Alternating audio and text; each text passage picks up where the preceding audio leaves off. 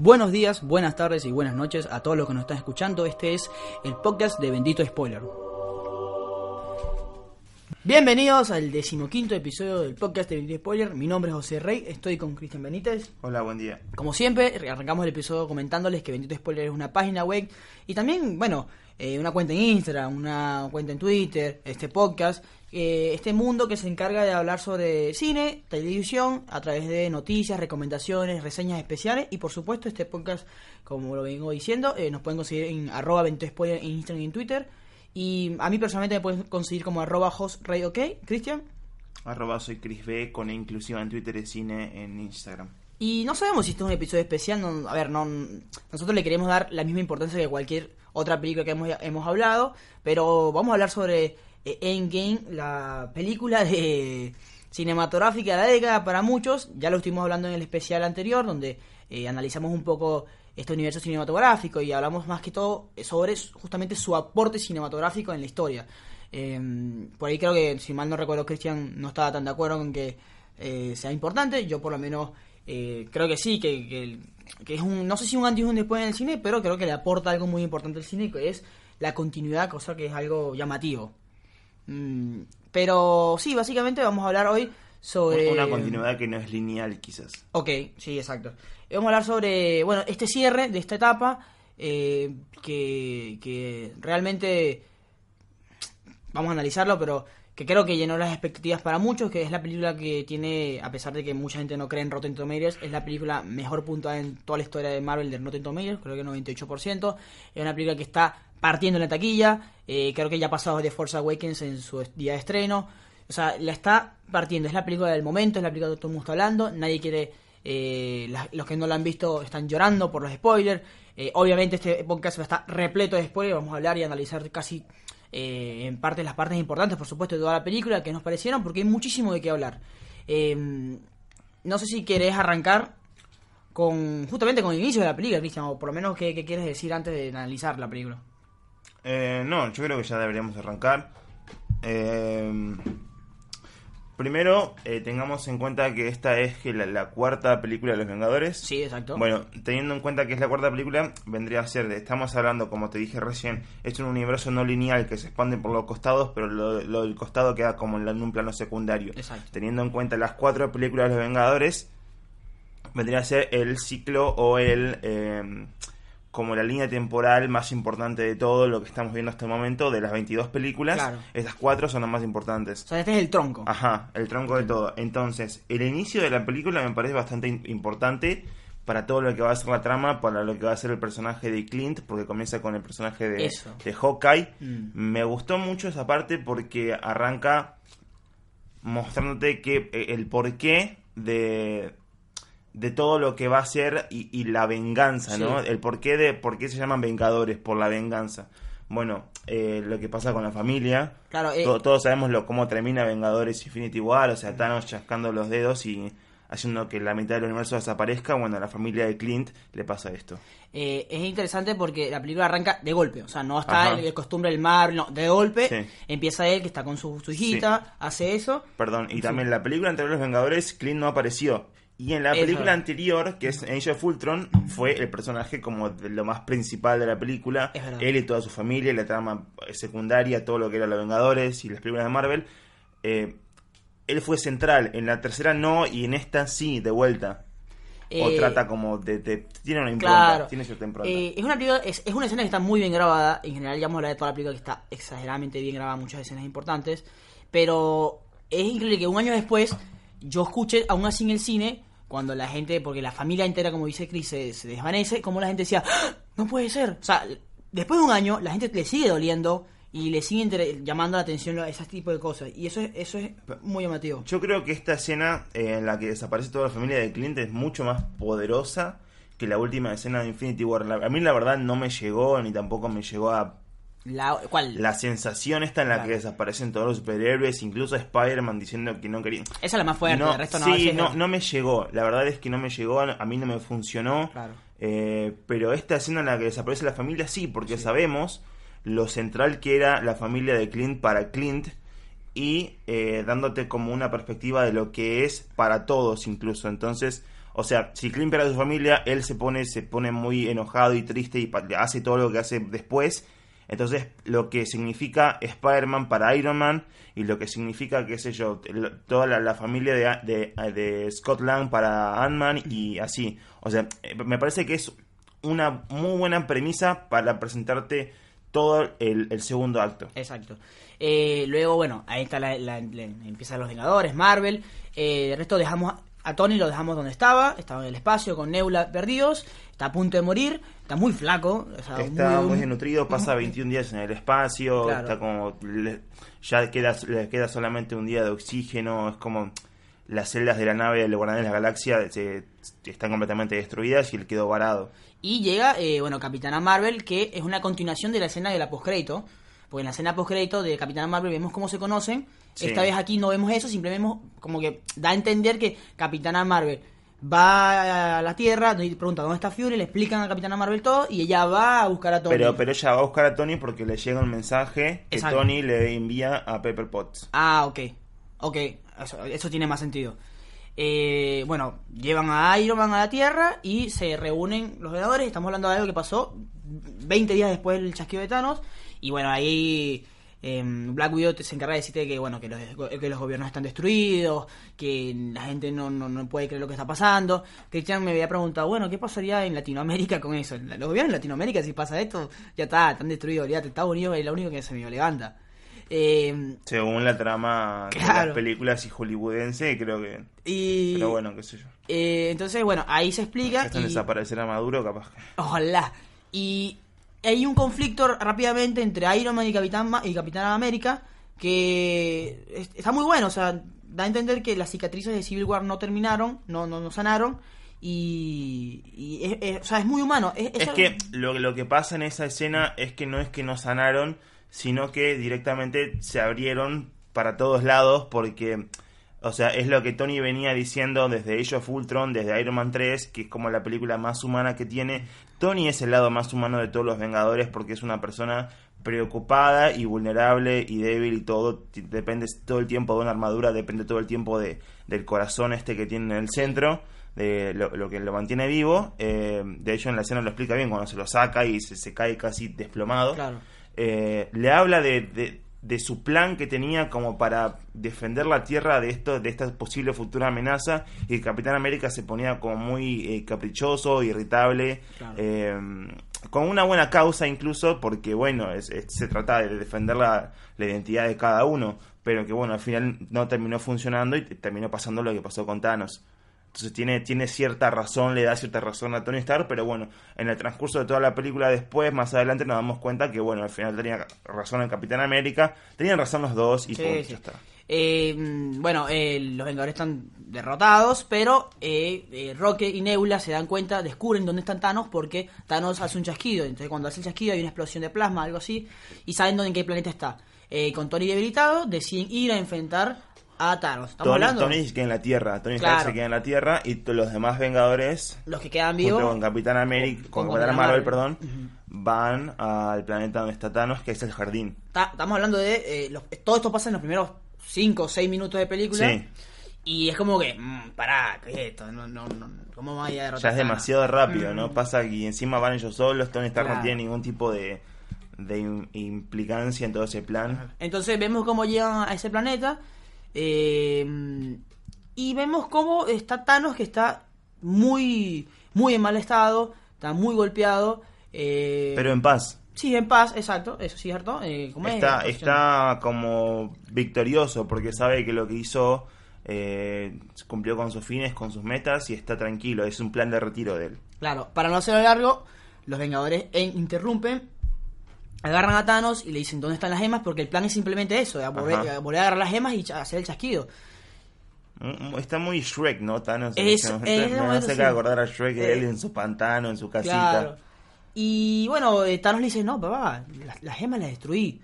Eh, yo logré lo que quise hacer, soy inevitable y esto ya se hizo. Entonces los Vengadores obviamente dicen, no puede ser, no puede ser. No, no, sí, sí puede ser y... Me pareció muy forzado la frase soy inevitable. Sí, es como que eh, yo creo que es una primicia a decir que en cualquier momento puede volver Thanos.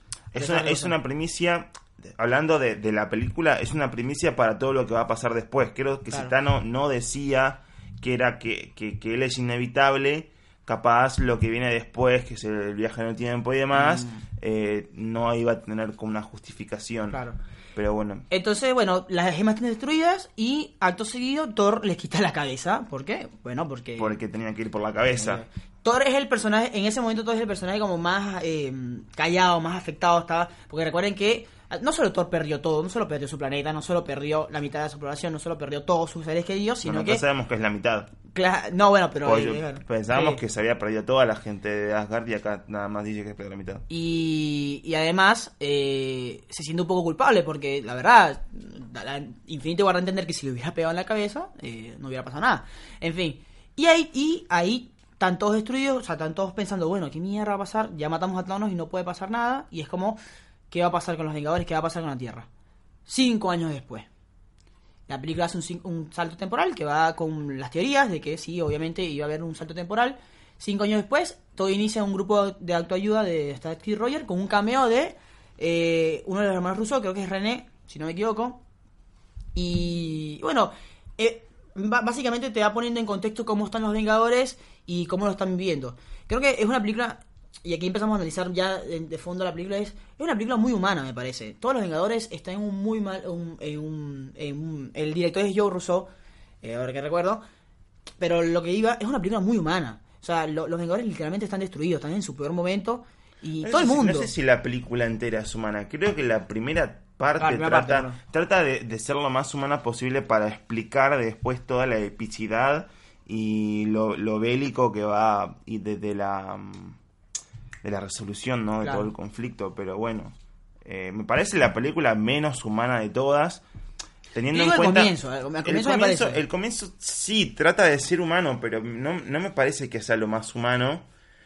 Teniendo en cuenta, eh, porque ellos ya están como demasiado mm, explorados, ¿no? En todo su sentido. Ya tenemos 22 películas anteriores para explorar todo lo que son ellos y los poderes, ahora tienen más confianza en ellos, en, en, todas sus habilidades y demás. Ahora son lo más cercano a la salvación que tiene la humanidad en todo sentido, porque de, hecho hay una, una, la escena en la que está Scarlett Johansson reunido con los demás Vengadores como en teleconferencias, ellos son los que prácticamente están salvando el universo de, de que no se desplome. Bueno, la Capitana Marvel con mil planetas alrededor.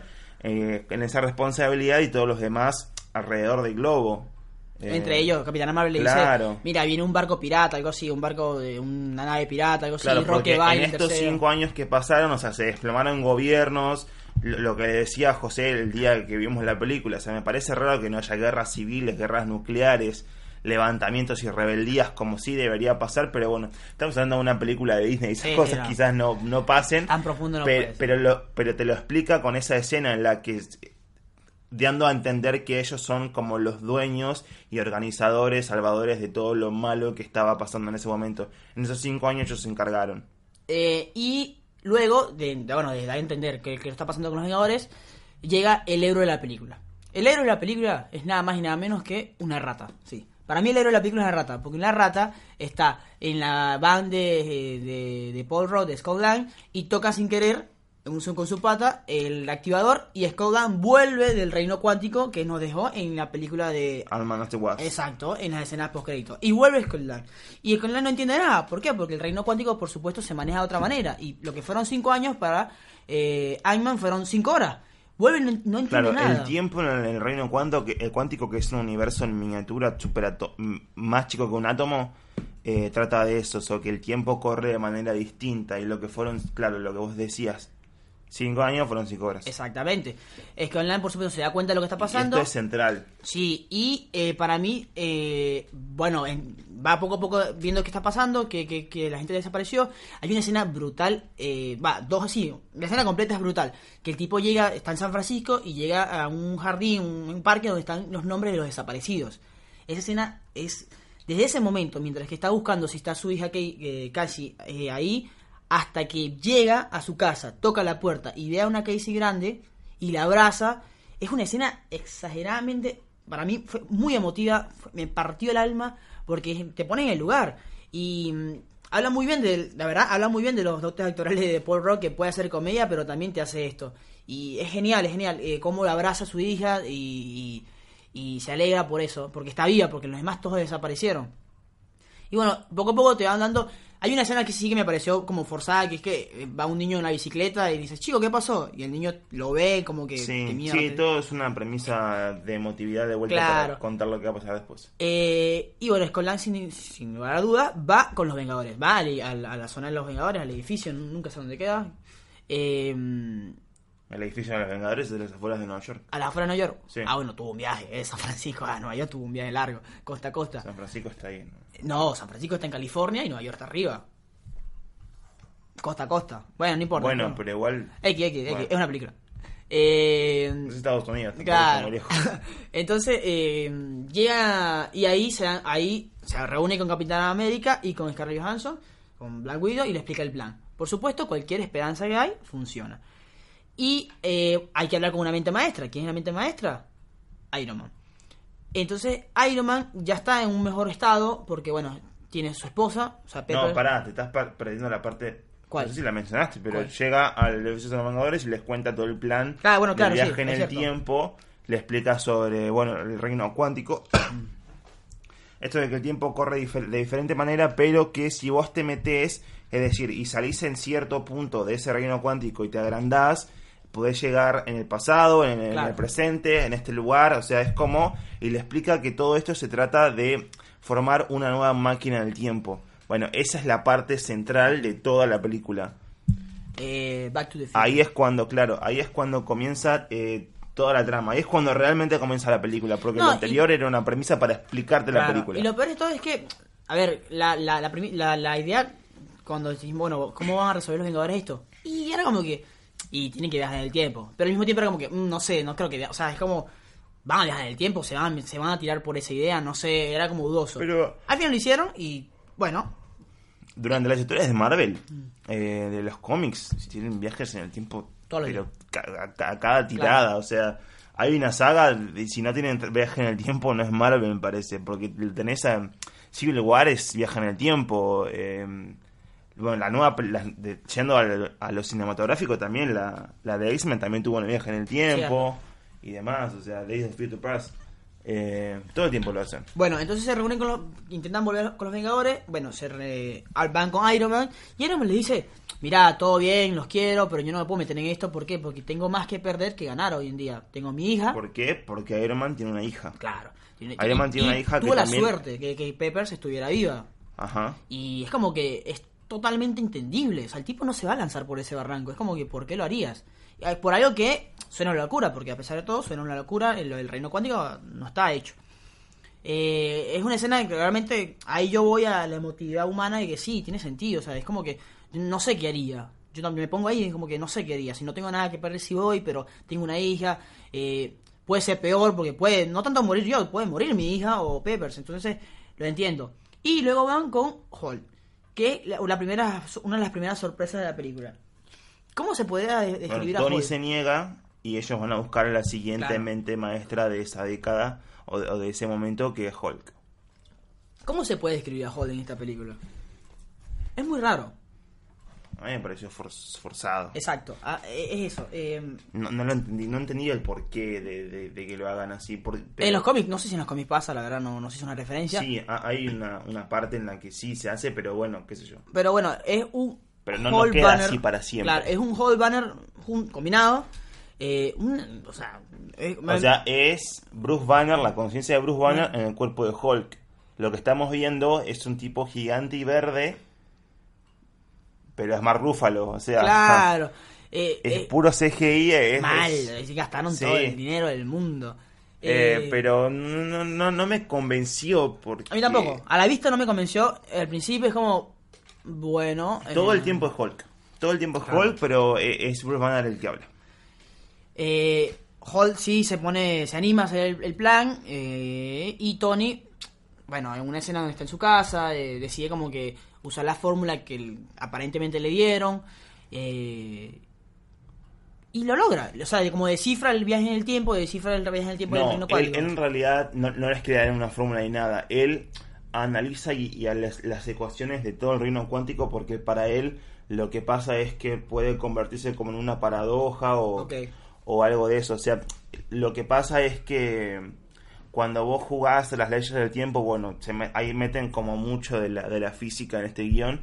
Eh, pueden pasar cosas como la que pasa después en la primera prueba de viaje en el tiempo, que Scott Lang se vuelve un bebé, un anciano y demás.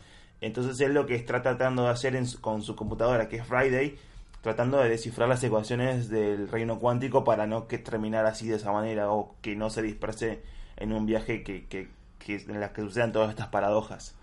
Em, él lo toma como algo complejo. Claro.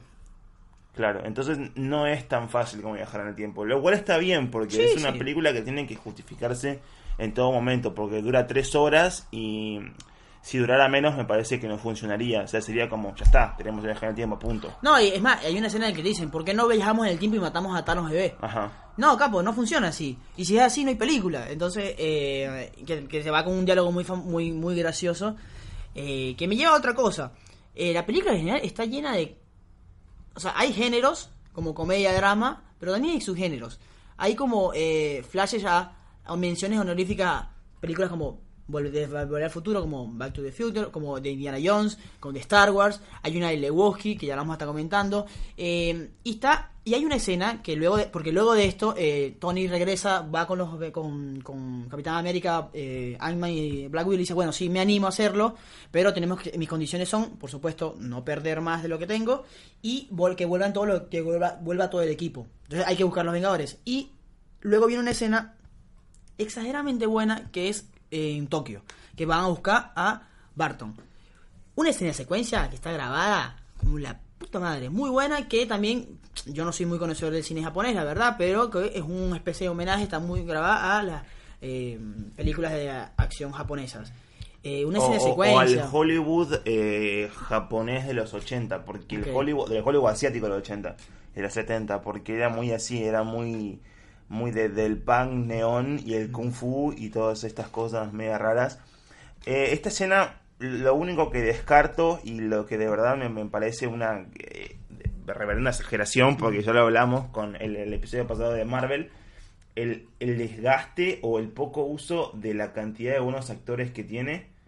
Eh, porque el enemigo de Barton, ahí lo encuentran a Barton. Sí, la Widow es la que va a buscar a, Barton. Y bueno, se encuentra con el, el Yakuza o el jefe de la mafia. Que es Hiroyuki Sanada, que es un actorazo de la conferencia en todo lo que tiene que ver con las películas japonesas y demás. De hecho, tiene mucha carrera, es... Lo hubieran usado para cualquier otra cosa, pero acá le dan 5 minutos de escena nada más. Y es como... Siempre hace el mismo japonés encima, siempre que dan estas, estas películas, pero bueno. Eh, es un desperdicio. es un desperdicio. Lo hubieran, eh, hubiera sido muy buen villano, pero lo matan en el momento. Una película individual de Barton. Sí, tal cual. Eh, tal cual, hubiera funcionado muy bien. Bueno, está bien, está bien. Ojo. luego buscan a Thor, que es el otro punto debatible de esta película eh, por supuesto, Asgard no existe, así que en, no sé si, no sé en qué país, creo que Irlanda, algo así. En Noruega. Noruega. Noruega porque es Thor, o sea, ah, son dioses nórdicos. por favor. bueno, en Noruega está la nueva Asgard. Y están todos los asgardianos que quedaron vivos, que viajaron a la Tierra. Es un pueblucho, sí, pesquero. Entonces, Barrocker y Hulk, que es un CGI, o sea, yo no entiendo, esa es la escena con más CGI de todas. Y porque también luego se consiguen con los dos amigos de Thor, que son otros CGI. Eh, sí, es que el CGI es como... Está la luz del día de, de, toda esa escena nórdica de las montañas y lo verde y lo, y lo gris de la nube y todo, pero es como si Hulk estuviera con la luz del sol de Miami, porque es un CGI que le da mucho color y mucho brillo, y no, no sé si están así en un día nublado de, de Noruega, ¿no? Pero bueno. Eh, bueno, se consiguen con Thor y sus amigos, que es el que interpreta Taika Waititi. Exacto. Este tipo de, piedra. Ah, que, tiene, sí, que tiene también un. Creo que esta fue idea de Taika Waititi porque tiene la vestimenta que usa él siempre, que es un mono. Mm, que, le, gustó mucho, parece que lo usa todo el tiempo. Es un mono hawaiano de esas cosas. Eh, y están jugando Fortnite. Eso es lo mejor. Y Thor Bueno, entra Rocket. El peor personaje, el peor personaje de la película. Claro, que ojo. Eh, es un guiño. Sí, que ojo, disculpa, que está Valkyria que Valkyria no sabíamos si estaba viva o muerta, está ahí. Ah, sí, bueno. Está ahí. Y era, obvio igual. Sí, no, y ya se había confirmado que estaba. Era como que, bueno, la, es como la, la, jefa, a pesar de que Thor es el rey, pero Thor está como encerrado. Y entra, entra lo que dice Christian, que eh, es debatible. Eh, Thor está en su el peor... personaje. El peor personaje, no lo digo por su el, estado físico de Thor, porque lo Es un Lebowski, ojo, es un Big Lebowski. Claro, es el gran Lebowski, o sea, no, no, no hay otra definición, de hecho en la película lo dicen. Y, y él no para de, reafirmarlo todo el tiempo. Ese es el problema. Porque tú me puedes presentar, me puedes presentar el personaje así, en pa, primera para, Para, porque lo, que iba, o sea, no es por el desgaste físico y toda la nueva presentación de, de, su personaje. O sea, pero eh, o sea, no, no, no, me, no, no funciona, no convence, porque hablamos el episodio de Marvel también de los clímax y lo que tiene que generar. Si es un personaje que tiene mucho remordimiento y enojo y demás, no debería estar tan relajado como está en toda la película. No debería ser el Gran Lebowski el que tenga que llevar la venganza a cabo, ¿no? Pero bueno, qué sé yo. y no, es un A ver, en, Infinity War Thor era el capo, era el, genio, el más importante, era el, poderoso que iba a salvar todo. Y aquí te presentan como un personaje que, ojo, repito lo humano, me parece humano que el tipo sea así. Bueno, lo entiendo. Pero después tiene que ir evolucionando, tiene que evolucionar en algún momento. Y ya hablaremos del final. Bueno, pero, es una película de. Claro, pero termina siendo el personaje. De sucesos que van a pasar en una semana. Tampoco te esperes que vaya a ser flaco en una semana no, de vuelta. No, no tanto flaco, pero que, por lo menos una actitud diferente. O sea, mm, eh, por muchos momentos... Pero la actitud diferente tiene que presentarse desde el principio. Sí, ok, pero es como que siento pero que... No, no es que tiene que transformarse delante, porque no es una película de Thor, es una película de todos. No, pero siento, siento que al ser un cierre, me parece que merecía un mejor arco. Yo Me parece que Hulk y Thor terminan siendo como los chistes fáciles del grupo. ¿Me entiendes? Porque hasta Paul. Cuando, debería ser Scotland, debería cuando Scotland, exacto, cuando Scotland termina. Es lo más serio. Es lo más serio. Scotland, que es la comedia, es lo más serio. El es el que más está arriesgando. Es el, héroe, es el que trae todo. Y cuando tiene que ser Tori Hall, justamente, que son los Vengadores originales. Entonces, es llamativo. Funciona pero, por un rato. Pero, no estamos hablando de que esté mal que hayan hecho eso, sino que. Está mal el manejo del clímax, me parece. El, el, perdón, el clímax no, de los matices. ¿No? De, de, la, motivación, de claro, sí, de, presentarte otro tipo de, aspecto. Eh, o sea, no, no me puedes. A ver, lo que quiero decir, no me puedes convencer a Thor de si vamos a. O sea, le dicen, che, podemos, podemos volver a. Podemos matar a Thanos, podemos volver a arreglar todo. Y Thor no, no, se puede convencer porque hay cerveza en la nave. O sea, literal, Rock le dice, tenemos cerveza en la nave. Bueno, vamos. No, no, o sea, da risa y todo, pero, no el motivo real es porque lo tienen a Thanos, ok y tienen la posibilidad, ok, pero ella se convence. Después el chiste fácil, como os decía, tengo que hacer la nave. Bueno, chiste fácil. Y enseguida empieza una escena de entrenamiento de viaje al futuro, de, ¿cómo es De viajar al futuro, al pasado, donde eh, pasa la escena donde Tony Stark le dice, eh, eh, permiso. No, eh, da, mucha risa, porque la verdad da risa, pero al análisis no termina, o el clima no termina funcionando. también, también a ver, todo, uno está viendo todo esto, estamos viendo 22 películas y ver a Rocker con Iron Man así hablando es, algo que, que, uno dice, mierda, qué impresionante, ¿cómo, cómo, cómo, cómo llegamos a esto? Eh, practican los viajes del tiempo y Barton eh, es como la primera prueba, lo logra. Y no sé, es que no sé, estoy pensando si me estoy pasando algo, que está pasando otras, no sé, en fin hacen el viaje en el tiempo. Se, ah, no, creo que ya está. O sea, eh, no, no, se dividen las, gemas. Eh, eh perdón, antes de eso deciden quién hacer quién quiere hacer el viaje y bueno, él se... Porque hay que recuperar las gemas. Sí. Hacer el chasquido y volver a ponerlas en su lugar. Claro. Entonces ahí están planificando el viaje en el tiempo, pero a la vez, o sea, están tratando de buscar todas las gemas en el, en el espacio-tiempo continuo. Eh, tratan de identificar dónde está cada una, o sea, cada uno de los que están presentes tuvo contacto con la gema excepto Ant-Man, que lo dice, y se ponen a analizar en qué lugares, en qué momentos están cada una, y dicen que hay, eh, si van a la época y el lugar indicado, hay tres gemas en Nueva York, que son la del el, el cetro, el cetro, eh, el, espacio, el Bifrost y, el tiempo. la gema de... El tiempo, la El tiempo, sí, el ojo de... De Gamoto. De Gamoto. Eh, luego está en otro tiempo está la de Thor, que al final no es una gema, pero sí es una gema. O sea, hay un Thor que empieza a explicar eh, su historia, que es la de Thor Dark World, la, la segunda parte. Ajá, esa es la gema del, espacio, pues. No, creo que es la de la realidad, la roja. Sí, la realidad. Que son los elfos oscuros, da mucha risa esa escena, la verdad. Y luego está, eh, tienen que viajar al 2014 a los Guardianes de la Galaxia, que están dos. En realidad está una, que es la de la que consigue Star-Lord al principio, que es la del espacio, y también está en otro lugar, la del alma que siempre ha estado en ese... No, la, la gema del poder me parece que es la, eh, la, la, violeta. La violeta. Creo que es la del espacio. No, la del espacio es el Bifrost. Ah, bueno. Ok. Porque viste eh, cuando Loki la agarra, bueno, el plan de, de buscar a Nueva York del Bifrost, ah, pues consiguen el cetro, okay. pero el Bifrost tuvieron un quilombo, salió Hulk en el medio, fue como de vuelta el, chiste, fácil, chiste, fácil, lo de las escaleras y demás medio raro. No lo explicamos mucho porque nos vamos a tardar demasiado.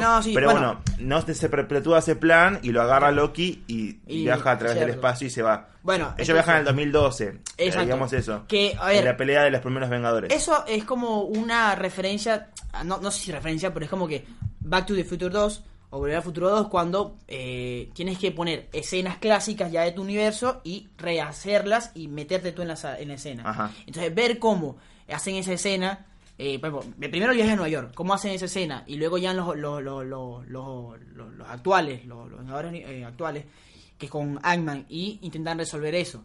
Hall va a la casa de Doctor Strange. Y se, se consigue con... Eh, con el personaje de Tilda Sinton, no, no me acuerdo el nombre, creo que era el maestro, hechicero supremo. Ahí empieza, ahí empieza para mí lo genial de la película, que es que te va a meter todos los personajes de todo, casi todos los personajes de toda la era. O sea, es decir, mierda, ¿qué hace esta tipa aquí cuando yo la vi en Doctor Strange en el 2016, pero los, los Vengadores se estrenaron en el 2012? Es genial.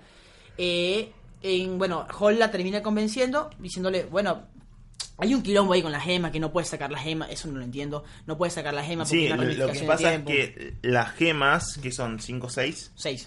Bueno, las 6 gemas puestas en, en un solo momento del espacio o sea, tienen que estar juntas o si no, las realidades, eh, si separas una, la realidad medio que cambia y, en ese sentido, o sea, la, realidad que presente pues, es muy complicado. Es, complicado, la verdad. Pero yo lo he entendido, o sea, la, la realidad continua, es decir, si se, desvanece con la gema, se, se, desvirtúa, va por un costado y termina siendo como la destrucción de esa realidad. Entonces tienen que estar todas juntas para que pueda seguir como como, todo ordenado. ordenado, claro. O si no, se desploma todo. Es eso. Claro, ¿Están todas o, nos destruimos? Si se aparece una, chao. Entonces, eh, eh dice, no, no puedo hacerlo, pero Jole comienza con decirle, mirá, yo te prometo que la voy a traer. Y el hechicero supremo le dice, pero ¿cómo, voy a, ¿cómo voy a confiar en eso si ni siquiera sé si vas a vivir después de todo esto?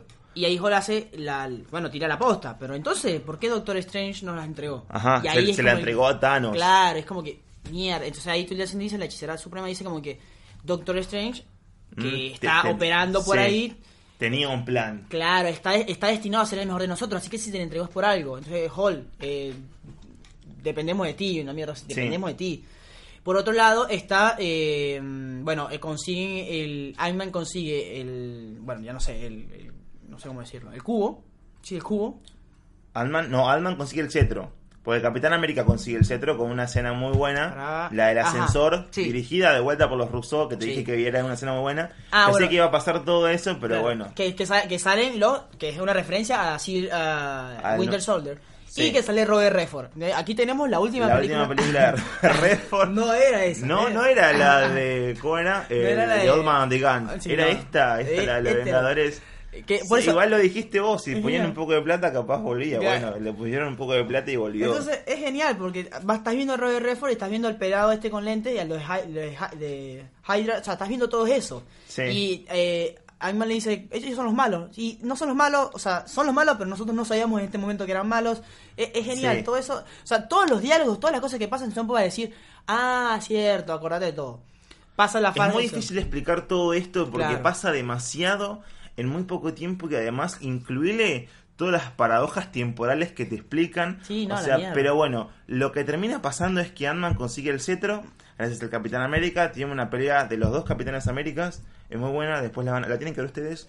Y bueno, pierden el Bifrost y tienen muy pocas partículas PIN para regresar en el tiempo. Claro, cada Porque tienen que volver al mundo cuántico y, expandirse de vuelta en, la realidad ah, de paso, principal. En el, en el presente presente todo eso dura 5 segundos. Claro. Mientras nosotros duró una hora de película son 5 segundos. Sí.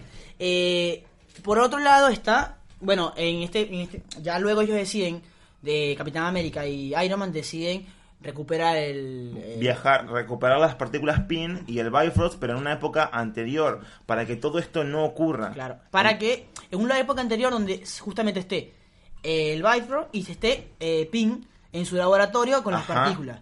Y viaja en 1977 si no me equivoco a New Jersey a una base militar. En la en la que nació en la que se preparó el Capitán América que, que lamentablemente tiene la peor ese el peor cameo de Stan Lee eh, para mí. Sí, para el mí también. El de Stan Lee es... Es horrible. Horrible, no lo entendí. No, Pero es el último, hubieran aprovechado más, no sé. Al final, no sé, algo... Sí, algo, o un mensaje siquiera, no, no hicieron nada. No hicieron nada, se supone, porque se supone que, o sea, sabemos que está, ya está grabado el de Dar, el de... El de, uh, Spider-Man Homecoming. Y también el de Dar... Eh, sí, pero dicen que no lo quieren poner.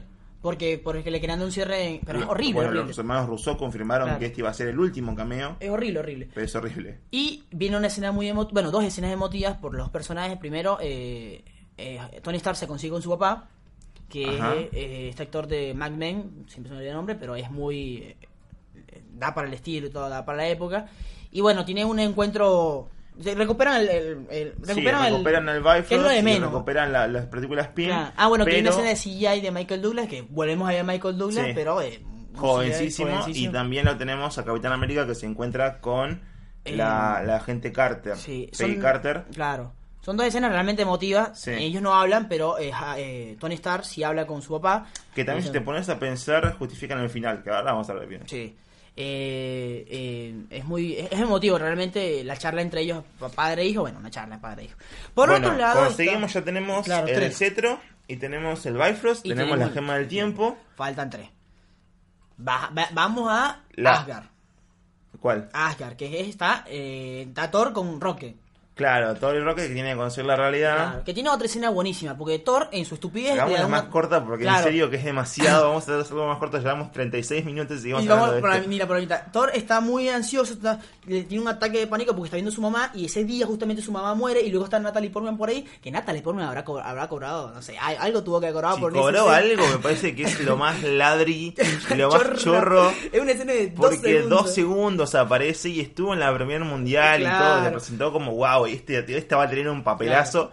Nada, papelón tiene. Bueno, esta escena, eh, la escena que quería hacer es que eh, Thor está como le da ansioso, como le da un ataque de pánico y Rock le da una cachetada. Y dices, boludo, ¿tú crees que eres el único que ha perdido gente? Yo perdido toda mi familia y todo, toda la gente, todo el mundo ha perdido. O sea, es otra cosa que va diciendo que bueno, tenemos que seguir con esto. Bueno, ellos, y después Rocket, eh, Thor se va para hablar con su mamá eh, la mamá se da cuenta que es el futuro. bueno, hay una escena. Bueno, ahí yo creía que ahí después ese senador iba como que ponerse, ¿entiendes? No en forma, sino que iba mentalmente iba a ser él. Pero tampoco. No, sigue siendo. Porque la, mamá lo explica. vos no sos una persona invulnerable, no sos una persona, no sos un dios. En realidad, lo que está pasando es que sos como todos los demás.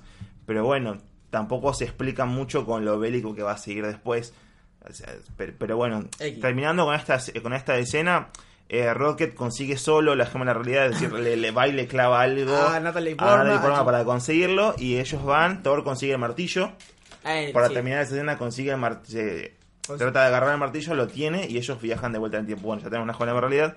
Vamos a la gema del poder. Sí, en, que es en Mogor, algo así, que es la escena, que es la primera escena de eh, de Galaxia 1 Sí. Y están todos, está, eh, bueno, no sé, Don Shield, está Nebula, está Black Widow, que no tiene sentido, es, no, entiendo por qué Peter Quill y em, por qué Black Widow y Hockey van al espacio cuando es como que no conocen el espacio, como que, bueno. No, no, tienen las coordenadas del lugar donde consiguieron la gema del alma. Entonces, eh, Hawkeye y Black Widow van a buscar la gema del alma y Nebula y War Machine eh, quedan a buscarse la gema del poder. Bueno, la gema del poder se la sacan bastante fácil. Espera, es que van a esperar a Peter Quill que eh, vuelve la escena de Peter Quill bailando al principio, que es genial. le pegan, le, le roban la herramienta de ladrones y le, quitan la gema de. Acá sí nos tenemos que parar a explicar un segundito esto porque es, lo llamativo.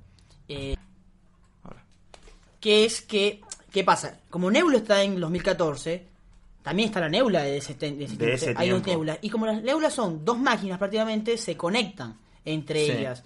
Y Thanos está, no sé, está en, su, en, su guerra personal, no sé. Aquí es donde pasa el clima, yo creo que la, la, clave de la película, que es que el Nebula del presente, del 2014, se conecta con la Nebula del futuro, que también está en el 2014, y eh, transmiten información. Se transmiten lo que está pasando. Y de esta manera Thanos sabe todo. O sea, este, este es esencial porque Thanos del 2014, que es más joven, se tiene toda la planificación y todo lo, lo, que estaban hablando y todo lo sabe todo. Listo, se entera. absolutamente todo lo que pasa en el futuro. Claro, porque incluso sabe de su muerte sabe de todo que él consigue las gemas y demás. Entonces trata de, de hacer lo que la frase que dijo Thanos al final antes de su muerte que es inevitable. Trata de ser inevitable. Ahí vuelve Gamorra porque eh, Gamorra que está eh, viva en esa época. Claro. Lo cierto es que cuando, justamente, ¿viste? tipo película, cuando War Machine los dos van a poner para viajar en el tiempo, justamente se queda pegada. Nebula, queda colgada, queda tirada en el piso y, Thanos la recupera, la agarra y bueno, le saca toda la información. Le, termina, Thanos se entera de todo, como dice Christian. Por otro lado, están en Bormir buscando la gema del alma y bueno. Para. Eh, ¿Qué me falté? Bormir. ¿No se llama Bormir? Creo que se llama Bormir, el planeta de la gema del alma. Ah, puede ser. Y bueno, pasa la escena que era como evidente que iba o sea, algo tienen que hacer, pero entonces a Hockey y Black Widow a ese lugar y uno tiene que morir, como en Infinity War. Sí. Uno tipo que un alma es una ofrenda para tener la gema del alma. Es un alma por otra alma, por la gema del alma. Eh, en una danza de quien muere, termina eh, sacrificándose Black Widow en una escena que es muy emotiva, es muy, emotiva. muy potente, la verdad que se maneja bastante bien porque representa muy bien a ambos personajes, los dos se quieren sacrificar al final termina siendo más inteligente Black Widow de sacrificarse ella, o sea, de, engañar a Hawkeye tirándole como una cuerda en el cinturón y ella cayéndose al vacío.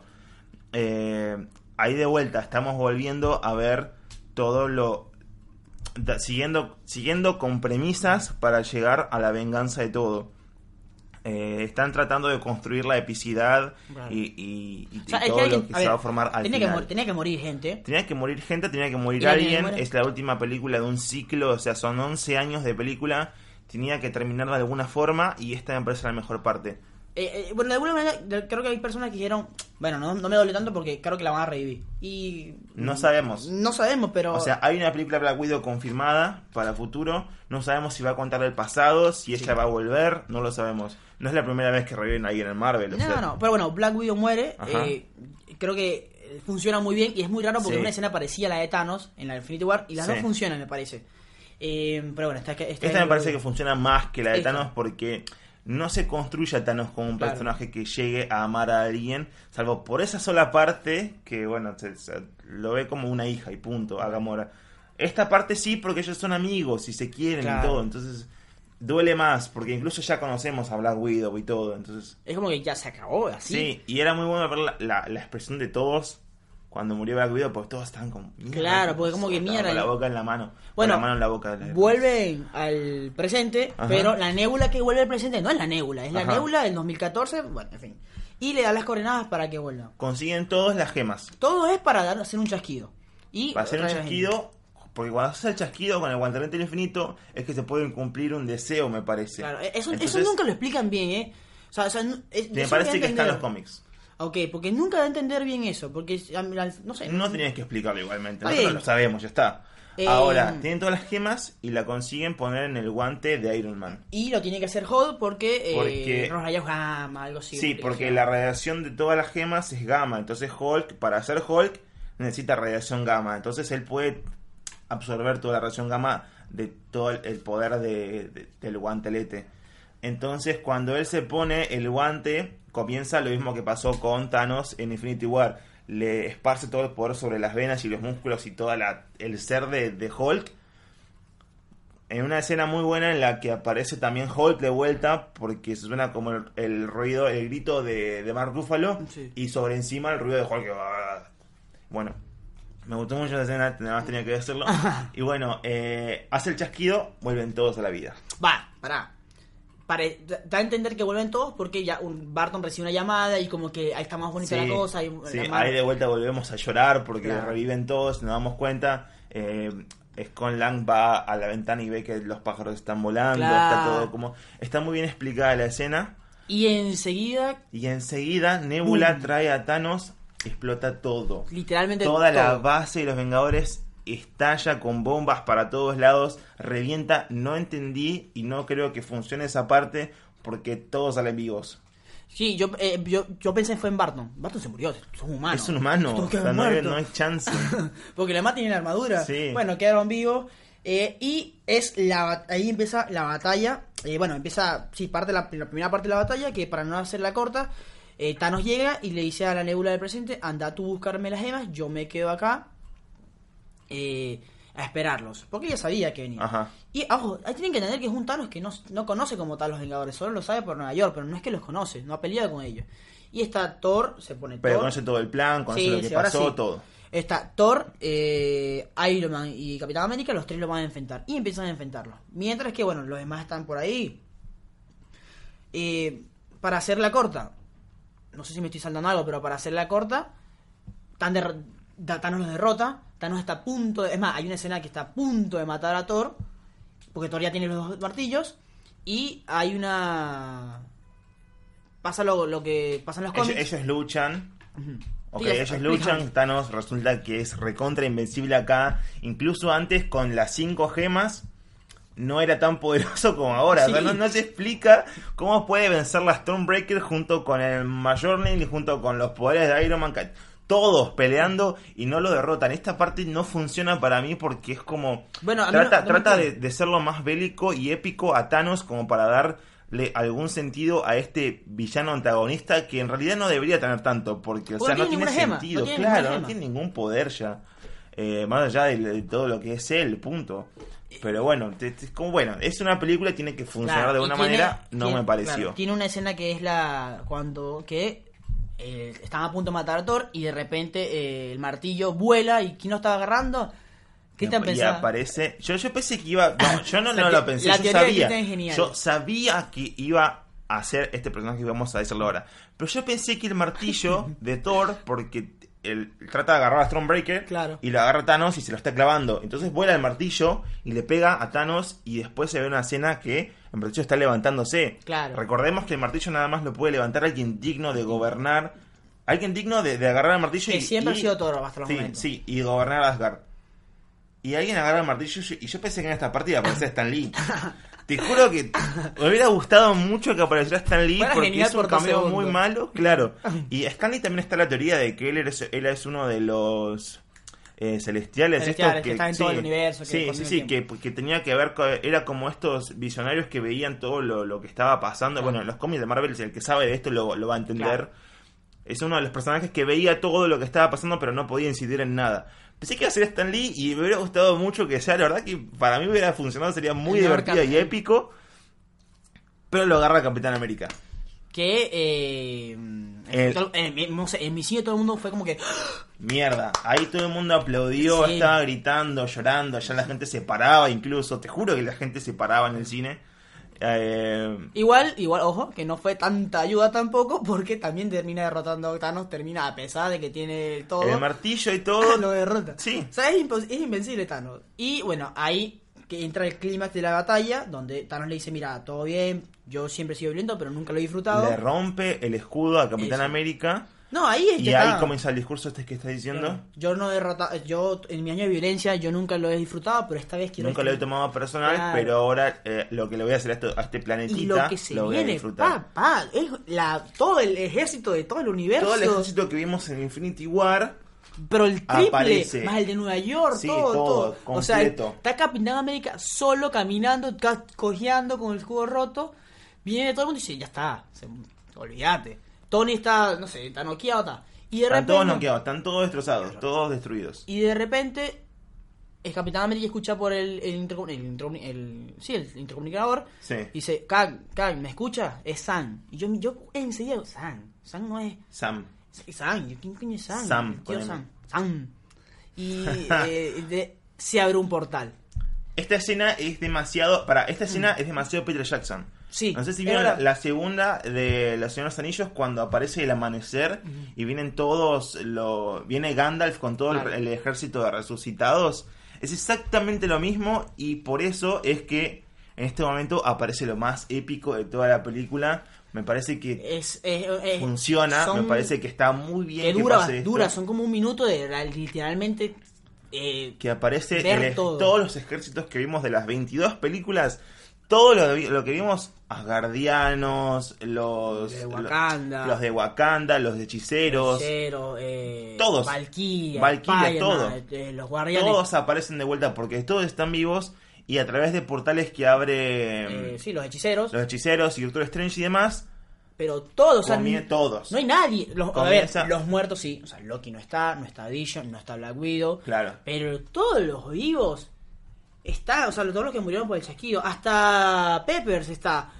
Eh, que aparece con un traje de Iron Man. Eh, eh, es, una no es la primera vez que la vemos, pero bueno, aparece. Es, es, una escena realmente que tú dices, mierda, son... Acaba de arrancar y es una escena bélica, es una escena épica, es una escena que se estuvo construyendo y preparando durante toda la película, pero también durante las 22 películas anteriores, porque estoy mencionando que aparecen todos en serio, pero a mí no me terminó de... O sea, sí me gustó mucho como fan, como una persona que vio todas las películas 11 años, o sea, es, es un evento culmine, todo eso lo que, lo que tenía que pasar, tenía que pasar eh, no me terminó de convencer por la quizás epicidad de todo. Para mí no me funcionó como película, pero sí funciona muy bien como, como esto que te digo, como, como evento. Claro. Como celebración. Eh, es una, exacto, es, eso. Para mí es, la película sería como eh, la celebración de Marvel por eso.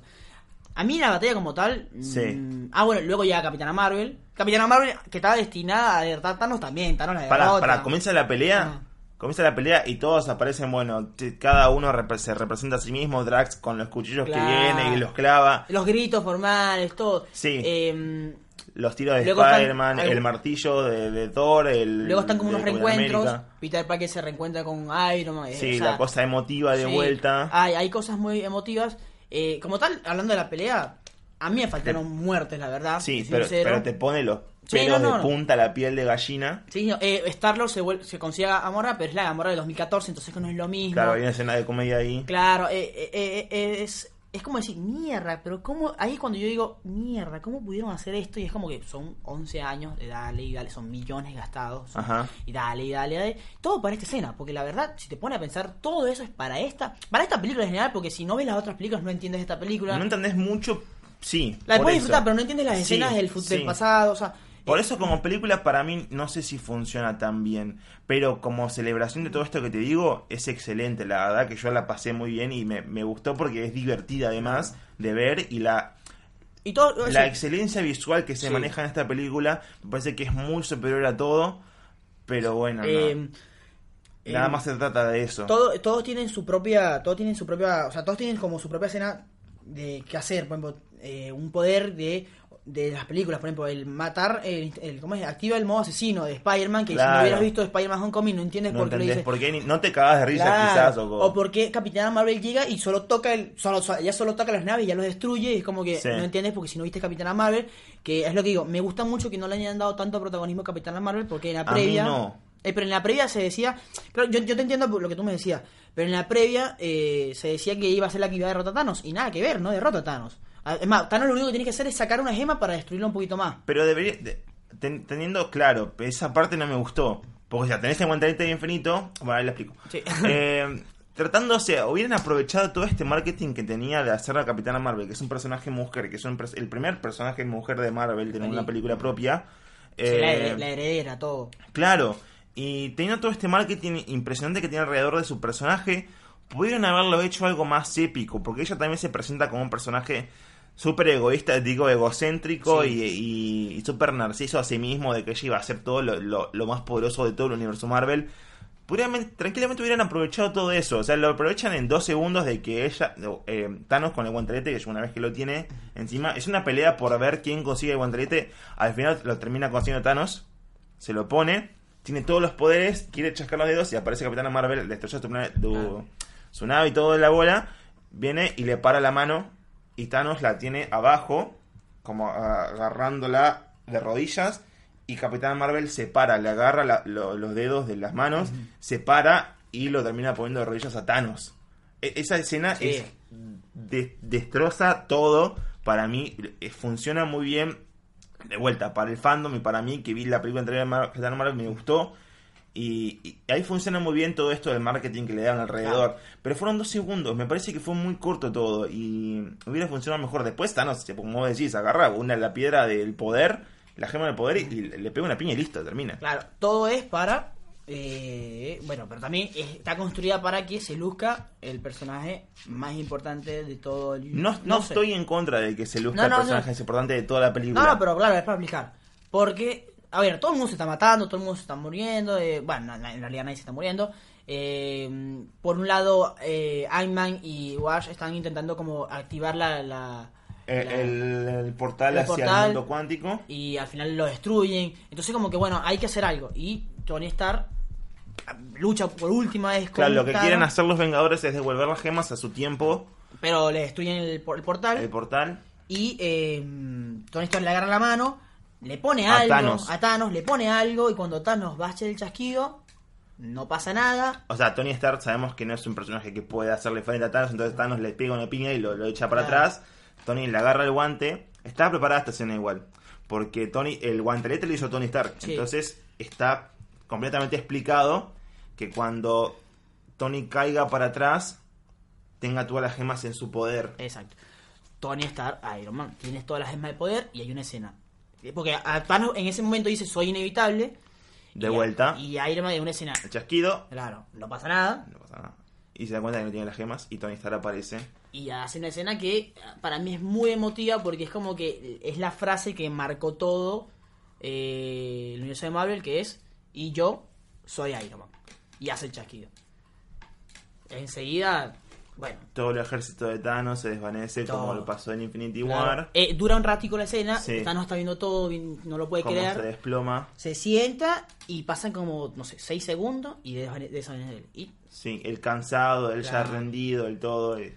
Bueno, eh, es muy emotiva la escena porque evidentemente desde lo que nos vienen diciendo toda la película es como que sabemos que Iron Man se tiene que morir. Sí. Y evidentemente Iron Man en una despedida se sienta, está destrozado, eh, habla con War Machine, habla con Peter Parker, eso también es fuerte. Pepper le dice como que bueno, ya está, está bien. Eh, funciona para, de vuelta, funciona para mí mejor esta muerte que todas las muertes de Infinity War.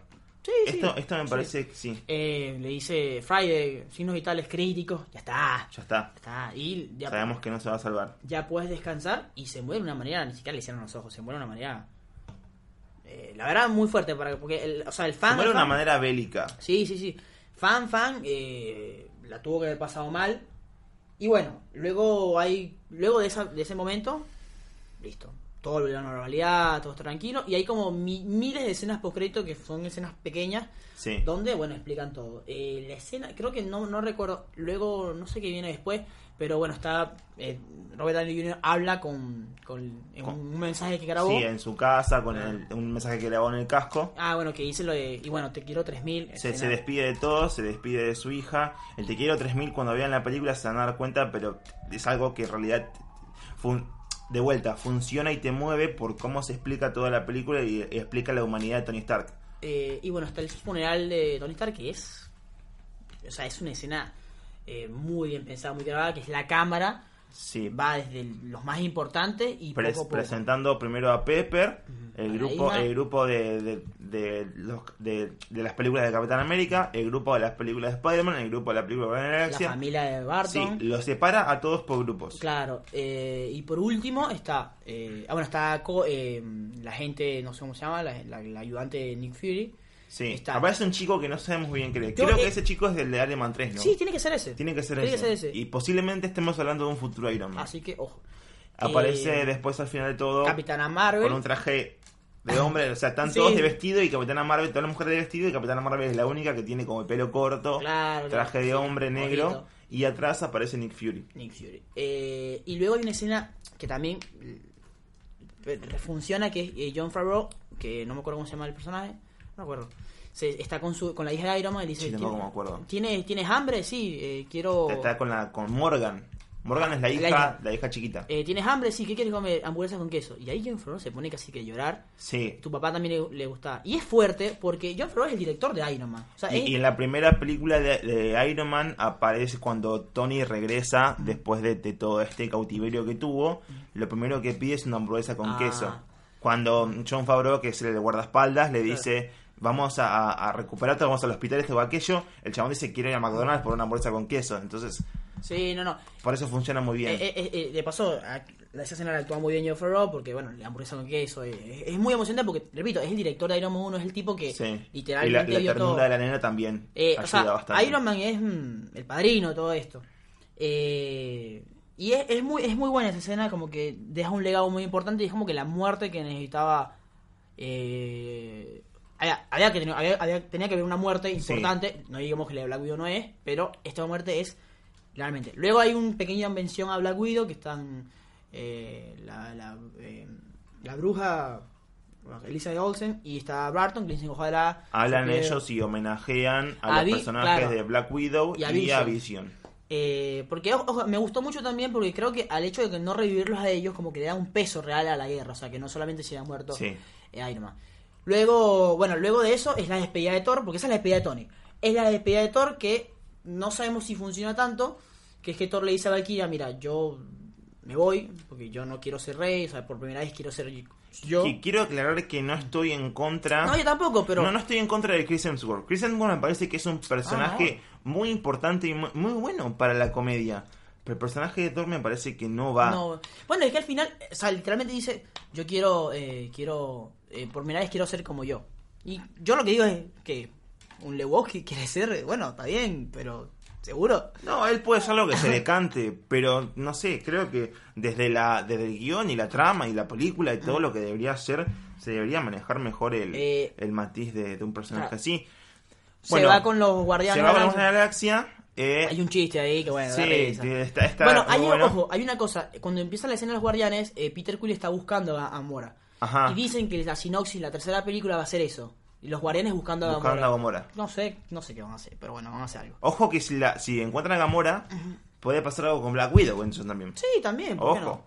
Eh, y bueno, no sabemos si Thor va a seguir con los guardianes, se supone que no, porque no tiene contrato, o sea, no, sabemos nada, pero bueno, Thor... Ya veremos. Thor, igual hay que... Hay que Funcionaría muy bien con los Guardianes de la Galaxia. Claro, que Thor, Thor y Rocket son las Thor Ragnarok, Thor Ragnarok y Guardianes de la Galaxia lo que funciona en toda su su trama es que es como el, el, hecho culmine de la space opera. Sí. No esto de que sea tan musical y tan colorido y tan comedia. Las dos películas son de autor. James Gunn y Taika Waititi son tipos que realmente la sí, piensan y que pueden manejar muy bien. Si ellos se ponen como a la cabeza como director y productor de la película, funcionaría muy bien. Eh, Así que no sabemos. y bueno, y al final tenemos otra despedida más que es como de vuelta, la que más pega y la más emotiva. Eh, porque el Capitán América tiene que devolver el, el martillo de Thor y las gemas del infinito. Porque se lo prometió a, a Tilda Swing, a, a, la hechicera, porque si no todo va a destruirse. Bueno. Eh, él, viaja en la máquina del tiempo y eh, Hall, que es el encargado de, todo el viaje, ¿no? De, de, cómo manejar la máquina, dice, eh, a él le va a tomar todo el tiempo que necesite para devolverlas. A nosotros nada más nos va a tomar 5 segundos porque tiene que volver en 5 segundos. Se viaja en el tiempo y tiene que volver en 5 segundos. Cuando hace el conteo de vuelta de 5, 4, 3, 2, 1, el Capitán América no vuelve. Y, está Sam al lado y está también el Winter Soldier, que es eh, Bucky. Los dos amigos de Capitán América. Y no vuelve, se preocupa, se preocupa, se preocupa. Bucky sonríe, mira al costado y hay alguien sentado en, una banqueta mirando el, el, amanecer o el atardecer en el lago. Y resulta que es el Capitán América de viejo, pero viejo, viejo. Es el cierre de que mierda, ¿cómo? ¿Qué crack son? O sea, perdimos a Iron Man, perdimos a Vision, perdimos a Black Widow, ahora perdemos al Capitán América. Porque el Capitán, no es que perdemos al Capitán América. El Capitán América decide pasarle el escudo a Sam. Que ojo, a mí me hubiera gustado más que se lo pasara a Goki. Ambos en los cómics tienen el papel de Capitán América ah, cuando muere el Capitán América en Civil War. Y ahora Disney más, la nueva plataforma de Disney, va a hacer una serie sobre Bucky y Sam, tengo entendido. Así que ojo. Pero bueno, no importa. Eh, es muy emotivo porque le dice, bueno, eh, ¿qué pasó? No, pasó algo bueno. Quise probar la, la vida. Aquella vida que Tony me dijo que me consiguiera. viste que hace como de brazo como que de viejo. Sí, y, se ve que es un personaje que vivió una vida muy linda, que vivió una vida plena. es más, el plano cierra con él dándole la mano y se ve el anillo de casados. Sí. Y la película cierra viajando, bueno, la escena, no sé, no sé qué año, 60, 70, 40, no sé. No, de ese 60. En los 50, porque es cuando termina la, guerra y todo eso y, él vuelve a, Estados Unidos. Con una música muy al cine de los 60. Eh, pero es la música con la que terminó la primera de Capitán América. Ah, oh, ok. Porque es la música que en la que ellos ellos tenían pendiente un baile y la última ah, eh, la última escena cuando él cae en el hielo eh, se escucha la música y él uh. lamentándose por eso. No me acordaba y ahí aparece al final de esta película aparece el baile que ellos tenían y la música. Entonces cierra completamente de esta manera, ya cierra todo el ciclo de 11 años. No hay nada más para, para explorar, no hay nada más para cerrar. Está todo hecho, señores.